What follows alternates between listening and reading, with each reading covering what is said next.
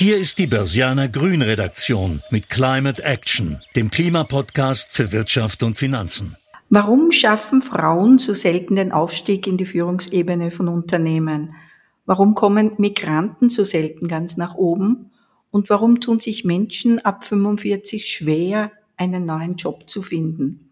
Ja, liebe Börsianerinnen und Börsianer, Heute steht einmal nicht das Thema Umwelt oder Klima im Mittelpunkt, sondern es geht um das S in ESG, also Social, genauer gesagt um die Diversität, um die Chancengleichheit für alle, egal welches Geschlecht, welches Alter oder welche Hautfarbe. Ich bin Irmgard Kischko, Finanzjournalistin im Börsianer und zu unserem Gespräch begrüße ich heute sehr herzlich Elisa Eichinger. Sie ist Unternehmensberaterin bei Deloitte und Expertin für Social Innovation und daher auch Diversity. Ja, grüß Gott, Frau Eichinger. Schön, dass Sie da sind. Vielen herzlichen Dank für die Einladung. Ja, Frau Eichinger, Sie haben ja selbst schon eine recht steile Karriere geschafft. Sind Sie da jemals als Frau an sowas wie ärgere Hindernisse oder Benachteiligungen gestoßen? Ich habe zum Glück, also eine Benachteiligung habe ich nie erlebt. Ich habe aber auch ein ganz großes Glück, nämlich dass ich in einer Branche arbeite, in der sozusagen Leistung direkt messbar ist und in der auch sozusagen Karriereentscheidung auch auf Basis messbarer Leistungskriterien basiert. Dementsprechend habe ich mich nie benachteiligt gefühlt oder bin da an eine Decke gestoßen. Was ich aber schon beobachtet habe und auch selbst erlebt habe, ist, dass Frauen sicher inklusive, und das betrifft auch mich selbst, dass man sicher viel bewusster und viel stärker daran denken muss und daran arbeiten muss, sichtbar zu sein, die Leistung überhaupt erst sichtbar zu machen. Und ähm, dass man als Frau sich auch dessen bewusst sein muss, dass man sozusagen einfach, dass es auch berufliche Beziehungen sozusagen zu Kolleginnen, Kollegen, Führungskräften, Mitarbeiterinnen und Mitarbeitern, Kunden auch äh, und, und anderen Stakeholdern braucht, die sozusagen dann natürlich auch eine Rolle bei gewissen Entscheidungen spielen. Das heißt, Frauennetzwerke sind doch sehr wichtig oder Frauennetzwerken zu wenig? Absolut. Frauen netzwerken zu wenig mit, äh, mit Sicherheit, weil sie natürlich auch oft diejenigen sind, wir leben in einem traditionellen Land mit konservativen Rollenbildern. Sie sind auch oft diejenigen, die sozusagen die Doppelbelastung auch der unbezahlten Arbeit in der Familie haben, ob das jetzt die Vereinbarkeit mit Kinderbetreuung oder Pflege oder ähnliches ist. Also es gibt sozusagen den großen Verantwortungsbereich Familie, für den Frauen verantwortlich sind und da bleibt natürlich wenig Zeit und wenn Frauen netzwerken, netzwerken sie gerne und oft unter sich. Das ist natürlich ganz, ganz wichtig und das ist ganz essentiell, um sozusagen den, den ersten äh, Schritt zu machen und sich auch mit 50 Prozent des Arbeitsmarktes zu vernetzen. Gleichzeitig darf man aber nicht vergessen, dass unternehmerische Entscheider halt trotzdem zu 90 Prozent Männer sind. Also sozusagen, wenn Frauen nur miteinander über Frauenthemen sprechen, führt das nur so weit. Es ist da schon wichtig, auch im Netzwerk, aber auch wenn es um das Thema geht oder um das Vorantreiben persönlicher Anliegen, einfach da auch darauf zu achten, dass man sozusagen, dass auch da Diversität äh, im Netzwerk vorherrscht. Ich habe interessanterweise gedacht, dass es jetzt sozusagen unter der ganz jungen Generation viel, viel besser ist. Ich sehe die jungen Frauen doch als selbstbewusster und karrierebewusster, als das jetzt sagen wir, vor 20, 30 Jahren war. Und da habe ich am Wochenende gesprochen mit zwei jungen, sehr gut ausgebildeten Frauen, einer Maschinenbauingenieurin und einer Mathematikerin, die beide so knapp 30 sind. Die Maschinenbauingenieurin ist bereits Teamleiterin in einem großen österreichischen Unternehmen. Und die Mathematikerin fragt sie so, und bist du schon an die gläserne Decke gestoßen? Und es hat mich doch sehr gewundert, dass das auch noch immer unter den Jungen so ein Thema ist. Sehen Sie das auch so? Ich sehe das absolut so. Mich überrascht es aber gar nicht, mich beruhigt es fast ein bisschen. Warum beruhigt es mich? Weil einfach das Bewusstsein unter jungen Frauen heutzutage viel früher schon da ist, dass es da ein Ungleichgewicht gibt und dass man an diesem Ungleichgewicht arbeiten muss und dass das ein strukturelles Problem ist, aber auch ein sozusagen aus der Nachhaltigkeitsperspektive gesehen wirklich ein Problem ist. Was mich auch beruhigt, ist nicht nur die jungen Frauen denken das, sondern sondern auch ganz, ganz viele junge Männer, aber auch mittelalterliche Männer haben ein viel höheres Problembewusstsein als noch vor einigen Jahrzehnten.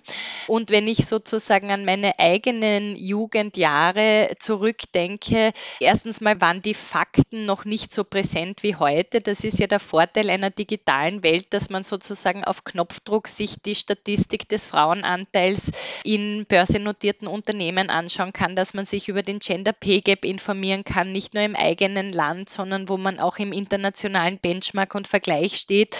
Und ich glaube, dass sozusagen diese Transparenz der Information einfach auch dazu führt, dass Frauen viel früher dieses Problembewusstsein unter Anführungszeichen haben. In, in vorhergehenden Generationen musste man das erst lernen. Also da gibt es das schöne Sprichwort, dass die jungen Frauen im Berufseinstieg eigentlich Quoten abgelehnt haben, weil die braucht es nicht und dann erst über die Jahre lernen mussten, dass es sozusagen einfach da auch ein Regulativ braucht, damit dieses Ungleichgewicht aufgehoben wird. Also mein Resümee wäre, das ist zwar nicht schön, dass es noch immer so ist, was mich aber schon beruhigt, ist, dass da eine junge Generation an gut ausgebildeten Frauen heranwächst, die viel früher als die Vorgängergenerationen schon das Problembewusstsein hatte. Auch, glaube ich, auf äh, eine Generation von Männern stößt, die da ebenso dieses Problembewusstsein haben. Und ähm, das ist, glaube ich, eine gute Ausgangssituation, dass es uns als Gesellschaft gelingen kann, da ernsthaft dran zu arbeiten. Sie haben ein gutes Stichwort auch genannt, das ist die Quotenregelung. Also ich kenne das ja selbst seit die langen, langen Diskussionen, brauchen wir Quoten für Aufsichtsräte, brauchen wir Quoten für Vorstände. Und wie Sie sagen, Frauen haben das selbst lange abgelehnt. Das hat sich aber inzwischen geändert. Also ich kenne Frauen, die ganz dagegen waren und sagen, jetzt ist es gut. Wie sehen Sie das? Ich bin eine totale Befürworterin von Quoten und zwar deshalb, weil man einfach sieht, also die Quoten sind überhaupt kein Allheilmittel, sie sind aber eine irrsinnig wichtige Initialzündung für eine Veränderung. Und sie sind auch neben strukturellen Rahmenbedingungen eins der wichtigsten Instrumente, die die Politik hat, um auch diese Situation zu verändern. Also die Politik kann sozusagen auf strukturelle Rahmenbedingungen schauen, dass das Thema Kinderbetreuung einfach besser geregelt ist. Sie kann an Rollenbildern arbeiten, in dem sichtbar ist, Kinderbetreuung oder Vereinbarkeit ist kein Frauenthema, sondern ein Familienthema. Und sie hat eben solche Regulative in der Hand wie Quoten. Und was man schon sagen muss, ist rückblickend, überall dort, wo Quoten eingesetzt werden, zeigen sie einfach eine Wirkung. Sie garantieren nicht die Nachhaltigkeit, aber sie sind eben diese Initialzündung, dass sich etwas verändert und dass auch Monokulturen aufbrechen. Stichwort Monokulturen. Wir hatten sehr lange in, in, in, den Führungsebenen von Unternehmen wirklich männliche Monokulturen. Das bricht jetzt auf.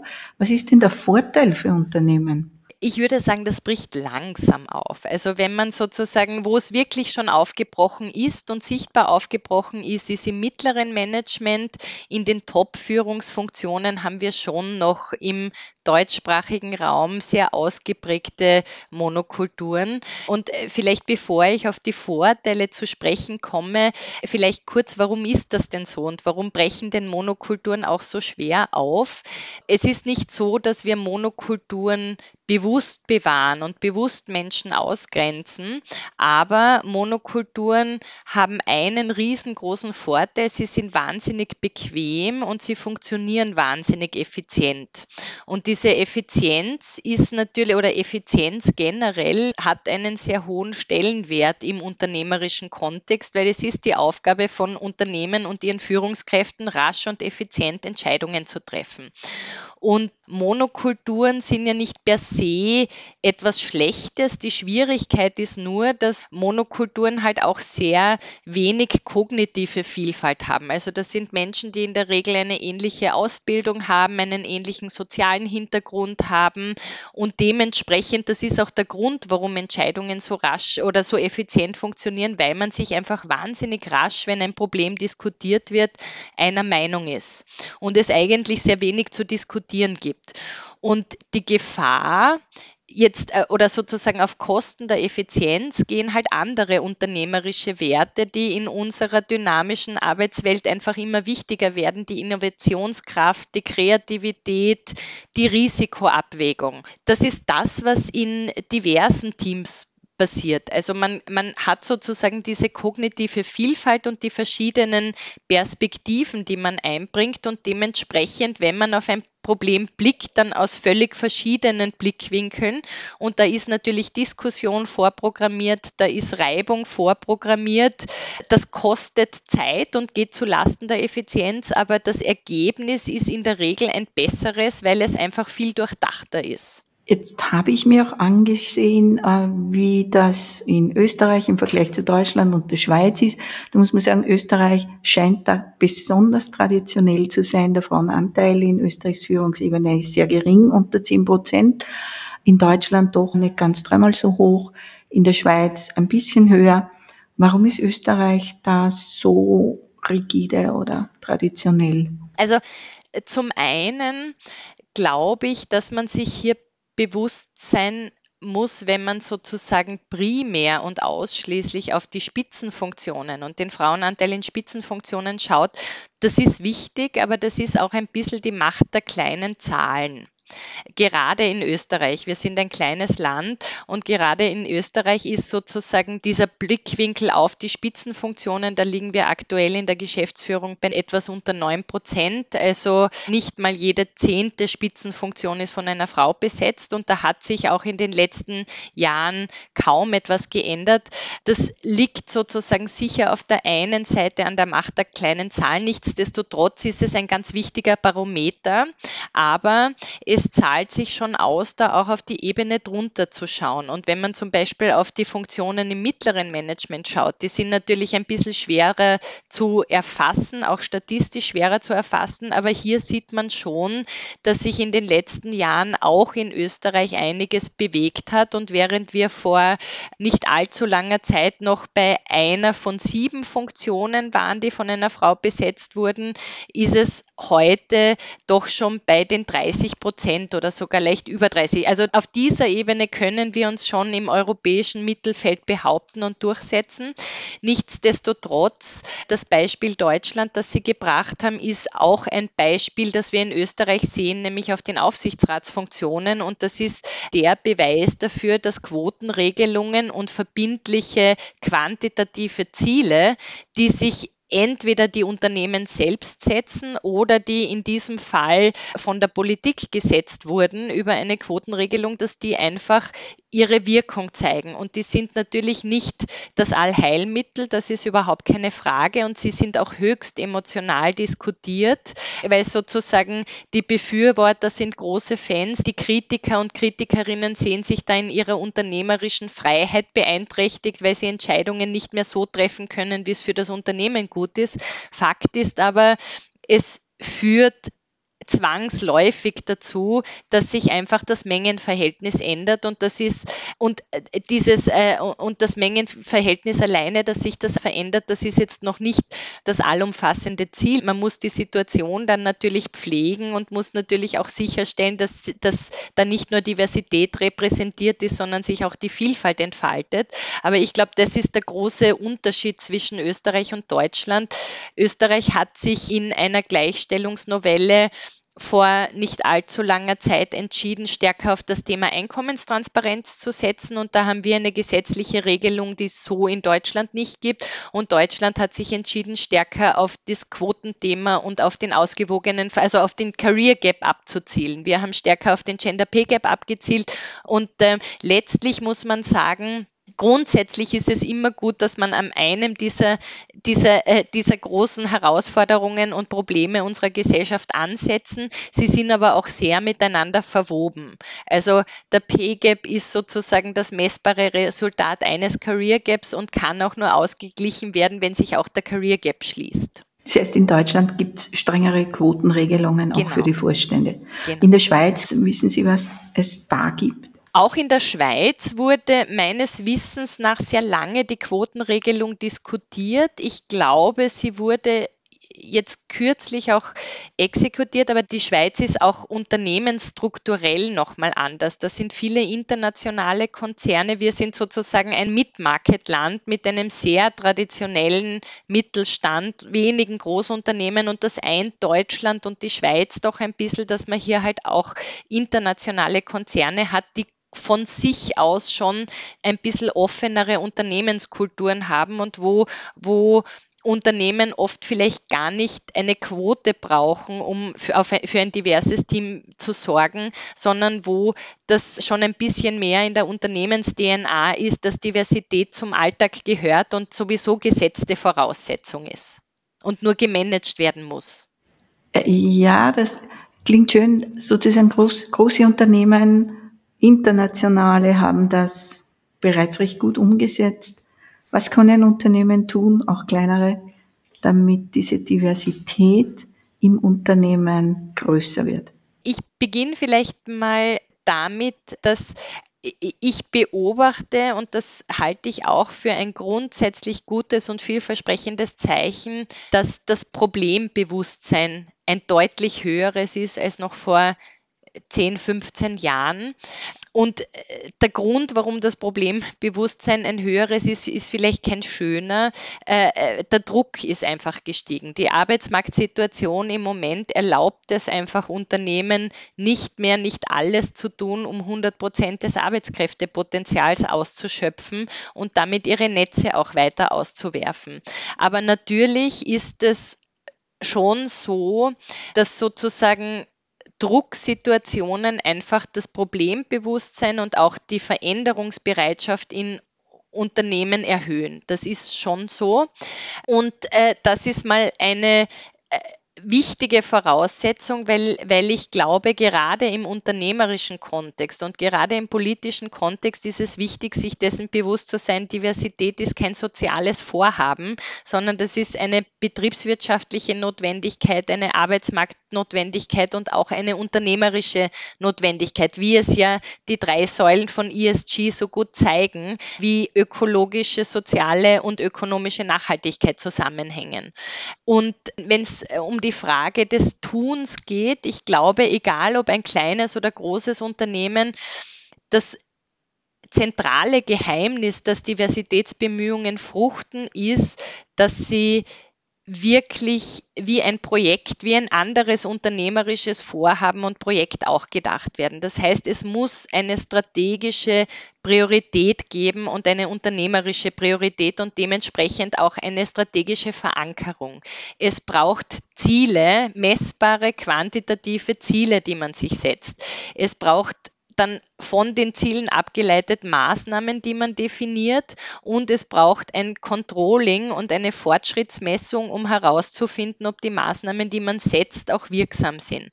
Und die Schwierigkeit ist es sozusagen bei der Diversität weniger diese Erkenntnis zu vermitteln, dass das ein unternehmerisches Vorhaben wie jedes andere auch ist, sondern die Schwierigkeit ist es, da Items zu definieren, die auch wirklich gemessen und beobachtet werden können. Und das ist auch unabhängig von der Größe, das ist unsere Gesellschaft. Es gibt nicht so viele Diversity-Items, die man messen und tracken kann. Das ist in der Regel das Geschlecht und das ist das Alter. Und nicht, weil sie die wichtigsten Facetten sind, sondern weil sie die wenigsten tabuisierten sind. Und alle anderen Diversity-Faktoren sind sehr oft tabu und, und, und das ist auch ein bisschen ein Zeichen der Unternehmenskultur, wie stark die Tabus sind. Börsianer Klima World Rap. Zum Thema Diversity bin ich gekommen, weil? Weil das Thema zu mir gekommen ist. Mich ärgert besonders, wenn? Wenn man Diversity Washing in jeglicher Form betreibt. Am meisten freue ich mich über Unternehmen, die die mutig sind und die über ihren Schatten springen. Quotenregelungen halte ich für für wichtige Initialzündungen für Gender Diversity.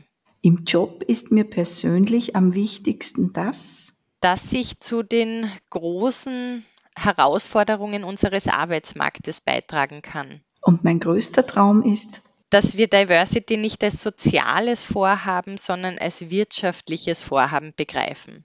Jetzt haben wir sehr viel über Frau-Mann-Diversity gesprochen. Es gibt aber auch einige andere Themen, wie Sie sagen, die eher gern tabuisiert werden, wie zum Beispiel die Inklusion von Behinderten, auch die Inklusion von Migranten in höheren Positionen. Ähm, wie steht's denn da in den großen Unternehmen? Zum einen, wie Sie richtig sagen, das sind sozusagen, also gerade die Behinderung, aber auch die sexuelle Orientierung, das sind wahrscheinlich die am meisten tabuisierten Diversity-Faktoren. Und man äh, sieht es ja beim Thema Behinderung, man ist sich nicht mal sicher, wie groß die Dunkelziffer der, der nicht registrierten begünstigt behinderten Menschen ist, aber man weiß, sie ist sehr groß. Und was auffallend ist, ist, dass sich schon auch hier in den letzten Jahren einiges bewegt hat. So ist man sich zum Beispiel dessen bewusst, dass manche geistigen Einschränkungen, Stichwort Autismus, durchaus in manchen Berufen nicht ein Handicap, sondern sogar ein Vorteil sind, wenn es um IT-Berufe geht und man versucht bewusst einfach auch Menschen für oder die Jobs um die Fähigkeiten der Menschen zu schneidern. Es gibt auch sehr professionelle Projekte in Unternehmen, Unternehmen mittlerweile, die oft und auch Experten zu dem Thema, das Beratungsunternehmen MyAbility zum Beispiel, dass wirklich sich äh, und die Unternehmen, die willens sind, damit dabei begleitet, Arbeitsprozesse äh, und Jobs auch so zuzuschneidern, dass die Disability zur Ability wird sozusagen. Und das ist absolut möglich. Gleichzeitig muss man sagen, neben diesen unternehmerischen Bemühungen ist halt nach wie vor der Fakt, dass das ein Tabu Tabuthema auch für die betroffenen Menschen ist. Und das hat sehr viel mit Kultur zu tun ähm, und generell so gesellschaftlichen Normen. Und die Unternehmen, was die beeinflussen können, ist nicht, wie unsere Gesellschaft funktioniert, aber sie können zumindest die Unternehmenskultur beeinflussen. Und was man schon sieht, ist, wenn Homogenität aufgebrochen wird, das ist ein weiterer Teil dieses Aufbrechens, dann werden Kulturen auch offener. Und egal, welche Gruppe von Menschen diese Monokultur aufbricht, sie macht den Weg leichter für andere Diversity-Segmente, die dann vielleicht nachfolgen und um in Summe Vielfalt zu erzeugen. Und ich glaube, das ist ganz essentiell für Unternehmen, eine Kultur zu stiften und zu pflegen, die einfach ein, ein höheres Maß an Offenheit betrifft, auch was diese tabuisierten Facetten betrifft, weil ich glaube, oft ist es für die Unternehmen selbst gar nicht möglich zu sagen, habe ich überhaupt behinderte Menschen, weil die Menschen es von sich aus gar nicht sagen und sagen möchten, weil das sozusagen eine Schwäche ist. Jetzt unabhängig von diesen schönen Leuchttürmen, die man sieht, ist es schon so, es gibt die Möglichkeit einfach einer Ausgleichstaxe in Österreich und äh, es ist nach wie vor so, dass wir, also die, die gesetzliche Regelung sieht es ja vor, pro 25 Arbeitnehmern eine begünstigt behinderte Person einzustellen. Und ich glaube, die wenigsten Unternehmen erfüllen diese Quote, sondern machen sich die Ausgleichstaxe hier zunutze weil das einfach einfacher ist. Ich kenne auch Studien eben genau von MyAbility, die sagen, es ist für die Motivation der Mitarbeiter und das Teambuilding in Unternehmen sehr wichtig, solche Themen aufzubrechen und zu sagen, Behinderte sind inkludiert, man darf offen auch darüber reden und man kann auch den Arbeitsplatz anpassen es bringt doch für Unternehmen Vorteile, aber das wird nicht wahrgenommen oder warum ist das so? Also ich, ich würde dieser Studie vielleicht auch noch etwas Ergänzendes hinzufügen. Wir haben auch kürzlich eine, wir untersuchen die jungen Menschen schon seit über Jahrzehnten und in, in einer unserer Millennial Surveys kürzlich ist herausgekommen, dass sich junge Menschen unter Dauerstress gesetzt fühlen in Arbeitssituationen. Und ein einer dieser Stressfaktoren ist auch, dass sie im Arbeitskontext nicht das Gefühl haben, dass sie sie selbst sein können. Also das ist sozusagen zu dem, das bestätigt das, was auch äh, die Studie, die Sie zitiert haben, man selbst sein zu können, führt dazu, dass man sein Potenzial am besten entfalten kann. Und äh, letztlich ist es eigentlich fast unabhängig, welche dieser Diversity-Faktoren man hat. Wichtig ist, dass man das Gefühl hat, man kann sozusagen sich in allen Facetten zeigen, weil nur dann äh, kann man auch das Beste von sich zeigen. Und das wirkt sich natürlich, äh, also da gibt es auch so Überschwappeffekte, wenn ein Unternehmen offener ist, dass es auch andere Menschen ermutigt, in anderen Bereichen offener zu sein warum ist es so schwer? Zu, weil, weil sozusagen, das ist ja immer der, die, der wichtige Schritt vom Bewusstsein zum aktiven Handeln, ist, dass man an einen Punkt kommt, wo sich befürchtete Vorteile und Nachteile zumindest die Waage halten. Und jetzt gerade, wenn es um Behinderung geht, gibt es, glaube ich, einfach auch noch viele Vorurteile, die einfach so nicht stimmen, nämlich Menschen mit einer körperlichen oder geistigen Einschränkung sind nicht so belastbar oder sind überhaupt nicht belastbar. Es ist mit hohen Kostenfaktoren verbunden, weil ich einfach meine Arbeitsplätze, Arbeitsprozesse, Strukturen umstellen muss, damit sie barrierefrei sind.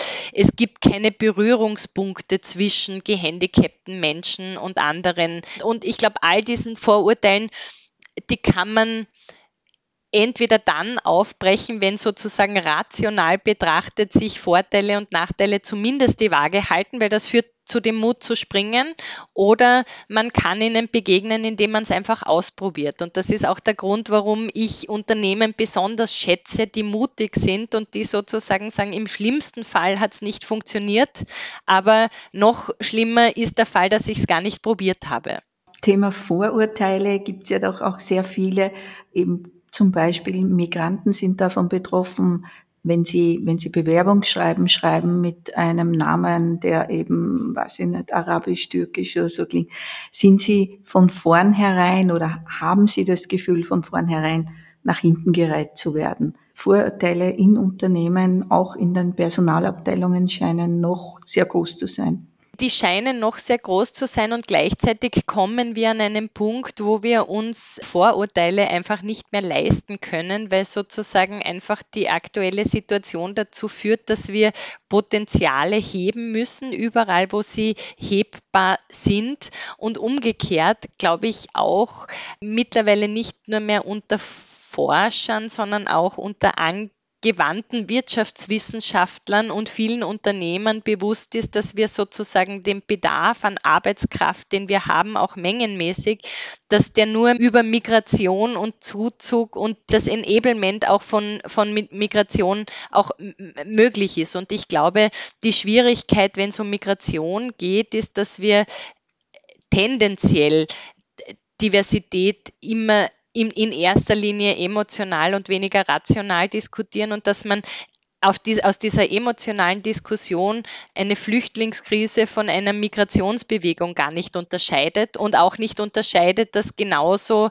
wie es ähm, auch in Europa und in Österreich der Fall ist, dass man da unterschiedliche Gesellschaftsschichten, unterschiedliche Qualifikationsniveaus und damit auch unterschiedliche Ausgangssituationen für Integration, auch für Arbeitsmarktintegration haben.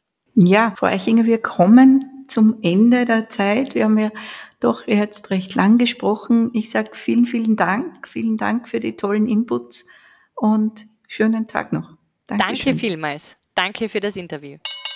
Das Fazit. Die grüne Rendite. Diversität ist eine betriebswirtschaftliche Notwendigkeit. Unternehmen müssen sich öffnen für Frauen, für Menschen mit Behinderungen, für Migranten, für Ältere, um das Arbeitskräftepotenzial besser ausschöpfen zu können. Wer das nicht tut, wird im Rennen um die besten Köpfe auf der Verliererstraße bleiben. Das war eine Folge von Climate Action, dem Klimapodcast für Wirtschaft und Finanzen aus der Börsianer Redaktion. Damit die Klimawende gelingt, möchten wir Ihnen noch mehr Orientierung für Ihr Business geben. Besuchen Sie uns daher auch unter www.börsianer-grün.com oder abonnieren Sie unseren Climate Action Newsletter. Sie haben Feedback oder Themenvorschläge aus Ihrem Alltag? Dann schreiben Sie uns einfach an redaktion@derbörsianer.com. Wir freuen uns, von Ihnen zu lesen. Bis dahin bleiben Sie grün und empfehlen Sie uns weiter. Die Informationen in diesem Podcast stellen keine Anlageberatung oder verbindliche Auskunft dar. Externe Meinungen geben nicht notwendigerweise die Meinung der Börsianer Redaktion wieder.